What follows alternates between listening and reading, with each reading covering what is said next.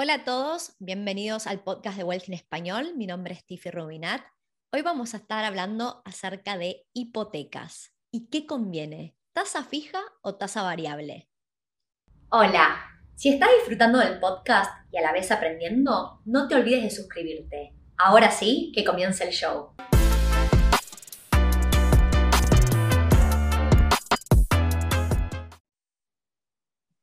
Para abordar la temática del día de hoy tenemos como invitada a Paula, quien es especialista en financiamiento y nos va a empezar contando un poco qué viene pasando a lo largo de la historia de Australia y las tasas de interés. Bienvenida, Paula. Muchas gracias. ¿Cómo estás? Bárbaro, ¿vos? Excelente. Perfecto. ¿Querés darnos un poco de contexto?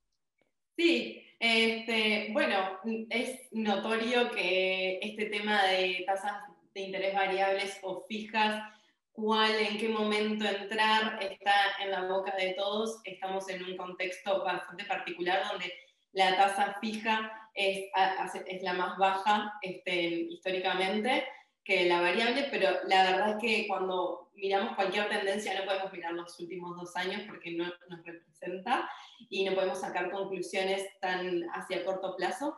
Entonces, si miramos a lo largo de la historia, 60 o 100 años, eh, la tasa de interés variable siempre ha sido menor que la fija. Ok, y vamos a, por ahí a explicar qué es lo que viene pasando. En un trending topic del podcast de Wealth en Español es que no podemos solo tomar los últimos dos años durante pandemia, porque a raíz de la pandemia el gobierno australiano y el RBA, que es el Reserve Bank de Australia, han tomado medidas muy particulares para estimular la economía durante los lockdowns y un momento de incertidumbre a nivel mundial. Y por eso em, se ha revertido esta situación en los últimos dos años, donde hasta hace unos meses atrás la tasa fija era más baja que la variable, pero si miramos 2019 y años anteriores, la variable había sido más baja que la fija, ¿no? Incluso eso ya cambió nuevamente. Ya la tasa fija no es menor que la variable, este, sino que volvimos a la tendencia histórica y a lo que es normal, entre comillas, es que la tasa variable es menor que la fija. Ok, perfecto. Y vamos a dar un poco de contexto. Em, en otros episodios hemos hablado acerca de cómo eh, funcionan las tasas de interés. Voy a, recapitular un poquito de, nuestro conocimiento e intentar hacerlo lo más básico posible para que cualquiera pueda entender. Lo que suele pasar es que el Banco Central, que es el RBA, le presta plata a los bancos en Australia y el porcentaje al cual le, cobra una tasa de interés a los bancos se llama el cash rate, donde ese cash rate muchos años antes del 2020 y que entrábamos en pandemia, estaba arriba del 1%, era lo más común. Cuando llegó la pandemia y, meses antes de que entráramos en esta situación de pandemia, la economía venía un poquito, no tan fuerte, no venía performando tan fuertemente como en el pasado. Y eh, durante varios meses consecutivos, el RBA venía bajando ese cash rate. ¿Cuál era el objetivo? Si el, si el cash rate baja, cuando nosotros ponemos plata, por ejemplo, en, una caja de ahorro, em, yo, lo iba notando. Yo cuando llegué a Australia en el 2015, mi caja de ahorro creo que en, la mejor tasa de interés que me daba era del 2.85%. Y ahora está abajo del 1%, lo que me paga una caja de ahorro. No es nada. Entonces, justamente ese es el objetivo del RBA y del, y del gobierno, que la gente no quiera ahorrar la plata, sino que la quiera gastar porque si uno gasta plata, la economía sigue funcionando. ¿Está bien? Y entonces, por varios meses consecutivos, el cash rate empezó a bajar, a bajar, a bajar. Y finalmente, creo que para fines del 2020, creo, ya ni me acuerdo, mi memoria es muy mala, pero creo que quiero decir septiembre, octubre, noviembre, para esa época, llegó al 0.1% y ahí se quedó en 0.1%. Adicionalmente, el banco hizo un par de anuncios y dentro de esos anuncios dijo que esta tasa del 0.1% iba a quedar fija hasta el 2024. Entonces, los bancos podían prestarle a los clientes como Paula y yo, que somos simples mortales, sabiendo que la tasa de interés que el banco le iba a pagar al RBA iba a estar fija hasta el 2024 en 0.1%. ¿Qué pasa? Ya estamos, en, esto fue en el 2020, ya estamos en el 2022, nos estamos acercando al final de esa tasa del cash rate al 0.1%.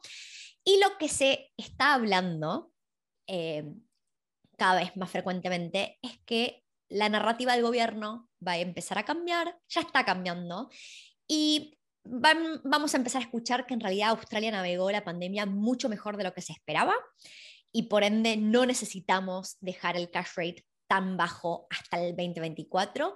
Se cree que esta tasa del 0.1% va a empezar a subir a partir de mediados del 2023. De vuelta, falta más de un año para eso. Pero esto explica por qué si ahora nosotros vamos a sacar un préstamo y queremos fijar la tasa a dos o tres años, ya las tasas fijas no son tan bajas como lo eran hace un año, año y medio atrás, porque esa garantía de que el cash rate esté al bajo histórico de 0.1, los bancos ya no la tienen. ¿Hace sentido, Pau, esta explicación? Sí, tal cual. Es, es así.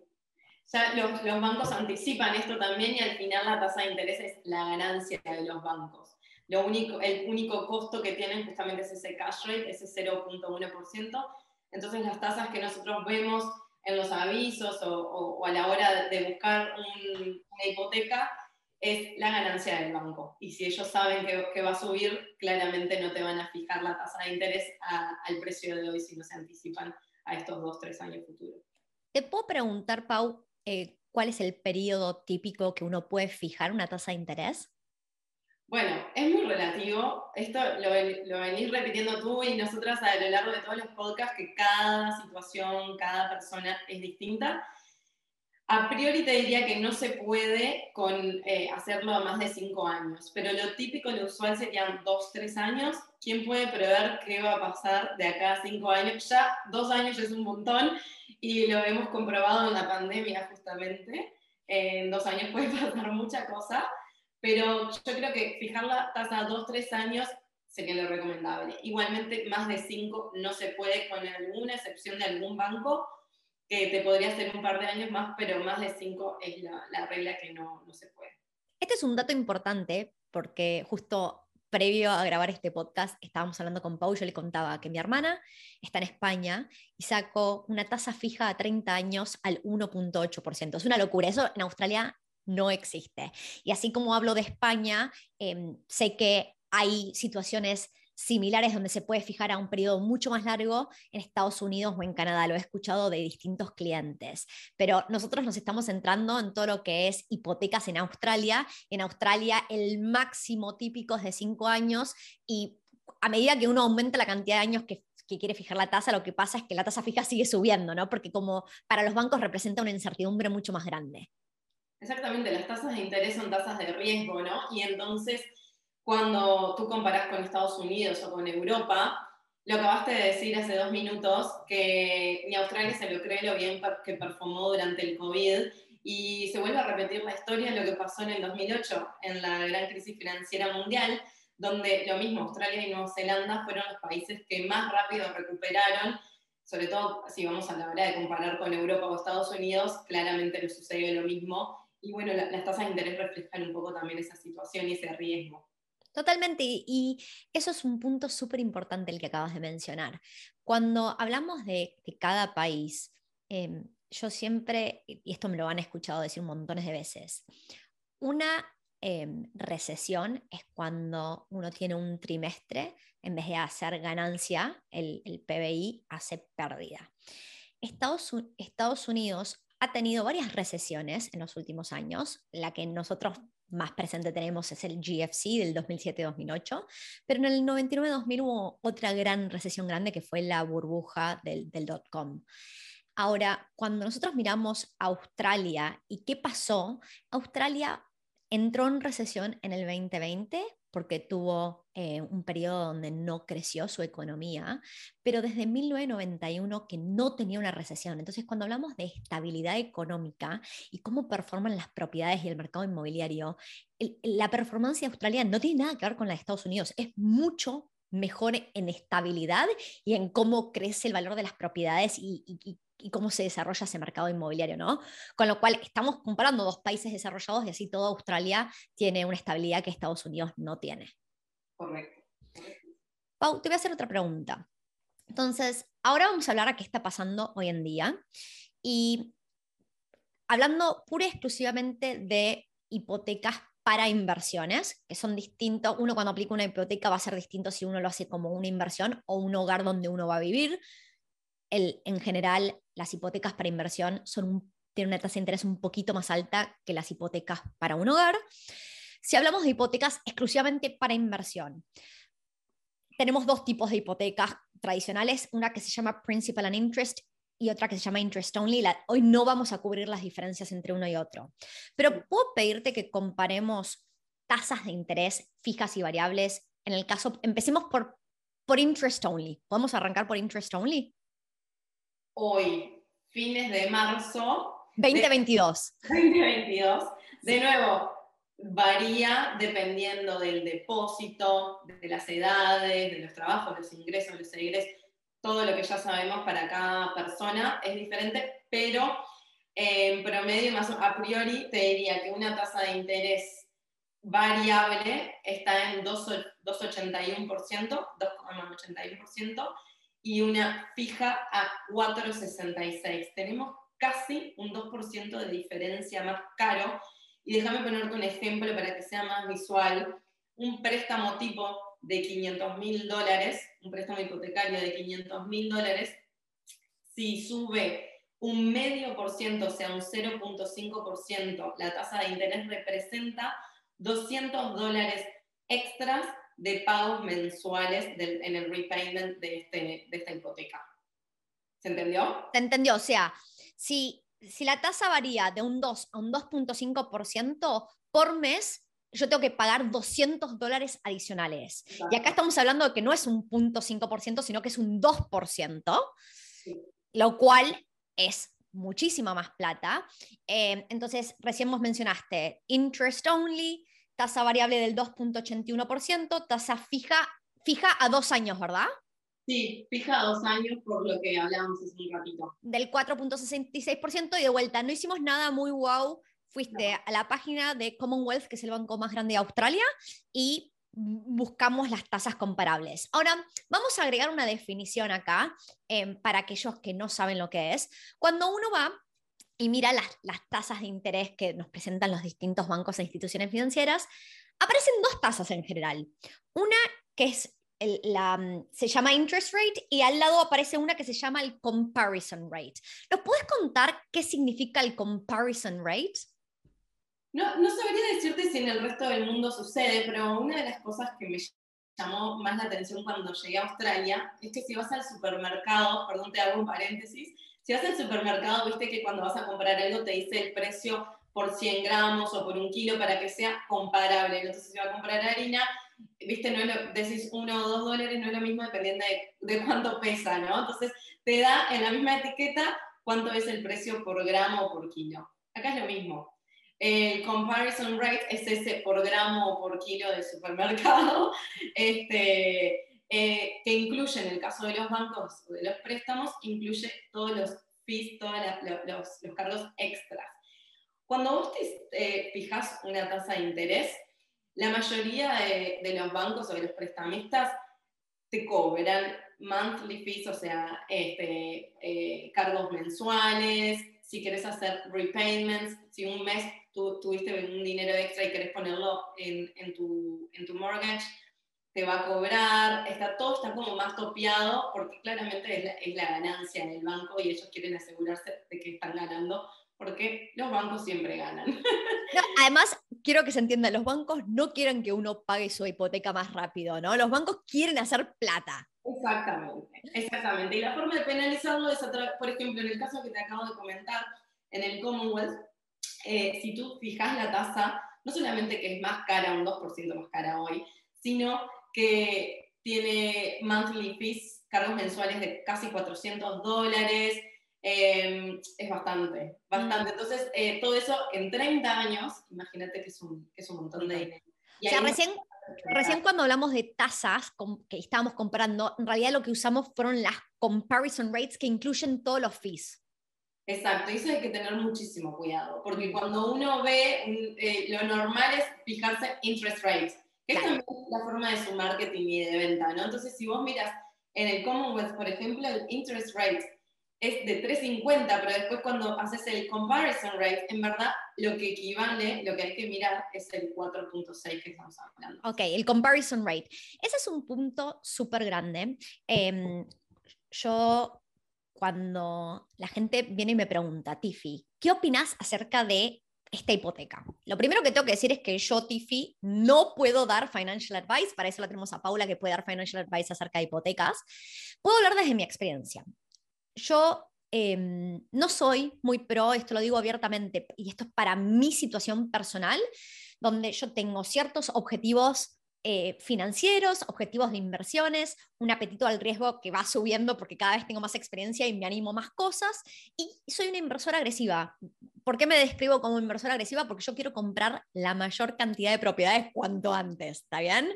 Y armar un portafolio grande. Es de hecho, o sea, si cuento mi experiencia de vida, yo dejé mi vida corporativa y cambié mi carrera a dedicarme full time a las inversiones porque ese era mi objetivo. Entonces, yo no soy pro tasas fijas, porque cuando uno fija una tasa por el periodo que la fijó, si yo me quisiera salir de esa hipoteca, tengo penalidades súper altas. Y ahí están todos esos fees que, no solo los fees mensuales que voy a tener que pagar y que entran dentro de ese comparison rate, sino que a mí me gusta tener opciones. Yo siempre hablo de que a mí me gusta tener opciones. No tengo interés de vender mis propiedades, yo armo un portafolio donde quiero acumular propiedades, no quiero estar haciendo trading, comprando y vendiendo, pero sí me interesa muchísimo tener la opción de rehipotecar. O sea, si tengo una hipoteca y acá dos años Probablemente de acá una semana haya una hipoteca mejor que la que saqué, porque todo está variando todo el tiempo. Pero el estándar que nos van a escuchar decir a Pau y a mí cada cuánto uno quiere rehipotecar es cada dos años. La verdad que es un dolor de cabeza rehipotecar, no vale la pena hacerlo mucho más seguido que eso. Entonces, si voy a rehipotecar cada dos años, eh, tengo que asegurarme de, no estar fijando una tasa a más de ese periodo. Y a veces me puede llegar a pasar que quiera o necesite rehipotecar en menos de dos años. Entonces, no me interesa fijar una tasa porque hay algo que se llaman las exit fees, que es que si yo quiero cerrar una hipoteca, y la cerraría ya sea porque estoy vendiendo o rehipotecando, entonces yo quiero no tener una monstruosidad de exit fees. Y he tenido clientes que han tenido la posibilidad de decir, mi propiedad subió en valor, la, que compré hace un año, año y medio subió en valor 200, 300 mil dólares, podría llegar a usar ese crecimiento en el valor que se llama equity como el depósito para mi siguiente propiedad, pero lamentablemente fijé mi tasa dos años y me falta todavía seis meses. Y entonces es como que estás limitado a seguir invirtiendo porque fijaste tu tasa y no te hace sentido hacer un remortgage porque podés liberar equity, pero te cobran penalidades súper altas y no tiene sentido y te conviene esperar, ¿no? Esas penalidades pueden ser a veces un flat rate, 2.000, 3.000 dólares. Muchas otras veces es justamente la diferencia entre la tasa de interés fija y lo que era la variable en ese periodo de tiempo que representa lo que el banco perdió de ganar. Te lo Así que... La banca siempre gana. Ese es el mensaje. Em, a ver, yo siempre intento dejar a la gente con el mismo mensaje.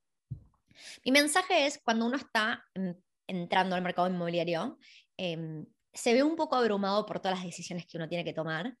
Y, cuando hablamos de tasas de interés, hay, hay todo un mundo ¿no? en la parte financiera. Y la gente se empieza a estresar. ¿Qué elijo? ¿Qué elijo? Principal and interest, interest only, variable, fijo. Hay muchísimas opciones para elegir.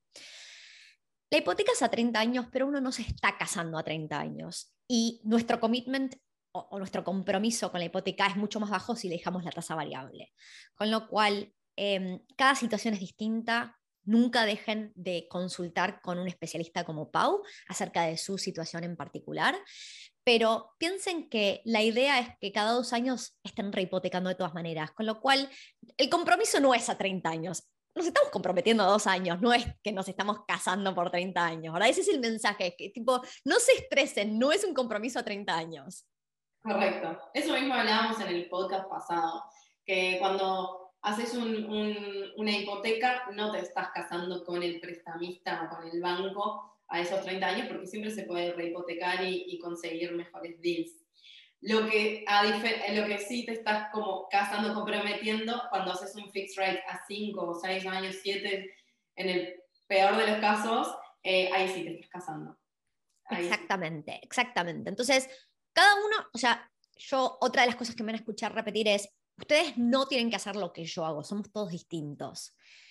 Yo, Tiffy, elijo tener opciones y por eso me gusta el tema de la tasa variable.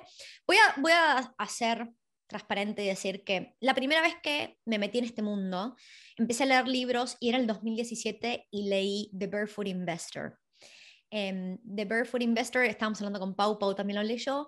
Em, es un libro es un libro recomendable y la persona que lo escribió, no me acuerdo su nombre, em, actualiza el libro todos los años porque él da recomendaciones que nadie le paga, él realmente eh, da recomendaciones de, de superannuation funds y bancos para caja de ahorro y montones de otras cosas, actualizado a cada año y todo cambia todo el tiempo. Y cuando lo leí en el 2017, es un libro que en realidad es súper relevante para gente que está en Australia, deja de ser relevante para gente que no vive en Australia, porque da em, como que todas las recomendaciones que da, que son cosas que uno puede tomar acción y eso es lo que está bueno, son de bancos y cosas que existen solo en Australia realmente, por eso no se lo recomiendo a otras personas que estén alrededor del mundo. Y en ese momento me acuerdo de leer el libro y él decía, no fijes tu tasa, mi recomendación es que la mantengas variable. Y yo, Tiffy, 2017, eh, estaba en Australia hace dos años, dos años y medio, y estaban empezando a entender la economía australiana y cómo Australia es bastante distinto a Argentina y a Latinoamérica en general. Y a mí me daba una desconfianza. Yo como que venía con la mentalidad de, de, de, la seguridad. Yo necesito seguridad porque en Argentina todo cambia todo el tiempo, las tasas de interés son una locura, la inflación es una locura. Y no existe esa estabilidad económica que tiene Australia. Y yo decía, a mí no se me cruza hacer una tasa variable. ¿Qué pasa si sube? Y ahora, obviamente, sé lo que sé, sé mucho más de, la economía australiana, del mercado inmobiliario, de las tasas de interés. Y ahora eh, opino lo opuesto, es a mí ahora no se me ocurre fijar una tasa, ¿no? Pero yo entiendo si ustedes están del otro lado escuchando este podcast, ya sea por Spotify, Apple Podcast o lo que sea, o están en YouTube y piensan, Tiffy, no estoy de acuerdo. Está bien, cada uno puede tener su opinión. Sepan que eh, a medida que uno entiende, llega de, de Latinoamérica con una mentalidad porque uno se crió en un contexto económico y cuando entiende que el contexto económico de Australia es muy distinto al que nos criamos, entiende por qué podría llegar a hacer sentido ir por una tasa variable y no fija y no ese riesgo que uno carga adentro suyo, por ahí no es tan así, ¿no? Exacto, la idea siempre eh, nuestra en Wealthy es tratar de educar a nuestros oyentes y a nuestros clientes y que con todos los recursos tomen las eh, decisiones eh, financieramente más inteligentes, pero obviamente, de nuevo, depende de cada uno, de cada situación. En el momento, esto como decías vos, cambia, en una semana igual te puede cambiar, por eso es que es tan importante eh, hablar con un broker y con su situación particular y, estar claro de su situación particular y también de sus objetivos en el corto plazo, porque si hablamos de que queremos eh, tener familia o un casamiento o un gran viaje, un tiempo off, enfermedades, a veces sucede, cosas que uno lamentablemente no puede prever, otras que sí puede prever, entonces tratar de traer a la mesa lo más que se pueda y tomar una decisión este, más inteligente con, conocimiento de causa, digamos. Totalmente. Y ahora, solo para dar el comparativo, recién hablamos de em, las opciones de fijo y variable dentro de lo que sería un loan interest only. Si te preguntara para lo que es principal and interest, una tasa fija dos años versus variable, siempre hablando del comparison rate. ¿Cuál es esa diferencia para tenerla en nuestra cabeza? Es la misma, básicamente. No, no varía mucho. Hay eh, el 2,60, 2.6%. Eh, ¿La variable? Contra un 4,67 de la fija en el comparison rate. Ok, perfecto. Esa la diferencia es un 2%. Tal cual, o sea que dejamos a nuestra audiencia con algunos números em, reales de un solo banco, cada banco es distinto, por eso trabajar con un mortgage broker podemos mirar montones de bancos en el mercado y montones de instituciones financieras. Esto era solo a modo de ejemplo de poner números reales. De vuelta, estamos parados, estamos grabando este episodio eh, a fines de marzo 2022. Esto va a cambiar, cambia mes a mes, semana a semana eh, y cambia según la aplicación de cada persona, ¿no? Em, Pau, ¿hay algún mensaje que le quieras dejar a nuestra audiencia? Vos sabés que, eh, como quebrar con los mitos que venimos, eh, la mayoría de nuestros oyentes son latinoamericanos o de descendencia latina, y venimos con muchos mitos de padres, abuelos, tatarabuelos, de, ¿viste? Eso es lo que vos decías recién, de mm, seguridad, cuidado, como que el gobierno no nos va a apoyar a lo mejor o no vamos a tener eh, a qué recurro. Y Australia realmente funciona, lo vimos en el COVID y yo nunca había visto cosa igual. Este, eh, el gobierno da soporte a, los residentes australianos y, se siente, y se siente la verdad, así que confiar en que hay un montón de herramientas online, pero infinitas, donde podemos informarnos y, hay muchas comparaciones gratuitas del gobierno que también provee, entonces uno puede entrar y jugar un montón este, online con las diferentes opciones este, para tomar la mejor decisión. Perfecto. Y si yo voy a dejar un mensaje es, siempre nosotros vamos a eh, ver en las noticias, em, ya estamos hablando de la tele o de diarios, revistas, otros podcasts, cada, cada medio va a tener su punto de vista y va a comunicar algo. Y uno siempre tiene que ser consciente que es muy difícil generalizar y la situación de cada uno de nosotros es distinta, con lo cual está buenísimo que nos informemos y nos eduquemos, ganemos conocimiento y escuchemos qué, dicen ahí, pero tengan cuidado, y esto lo decimos porque esta semana Pau y yo tuvimos una reunión con los clientes, y estos clientes clientes que estaban recibiendo la opinión de su madre y la madre había fijado a una tasa excelente en el bajo histórico del 2021, una tasa fija increíble. Entonces les estaba diciendo, vayan con tasa fija.